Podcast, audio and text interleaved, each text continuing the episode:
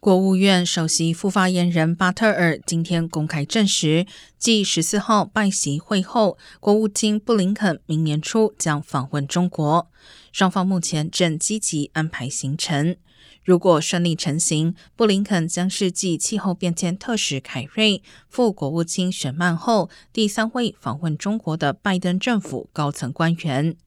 接任国务卿以来，布林肯曾四次与中方对口中国国务院委员兼外长王毅会晤。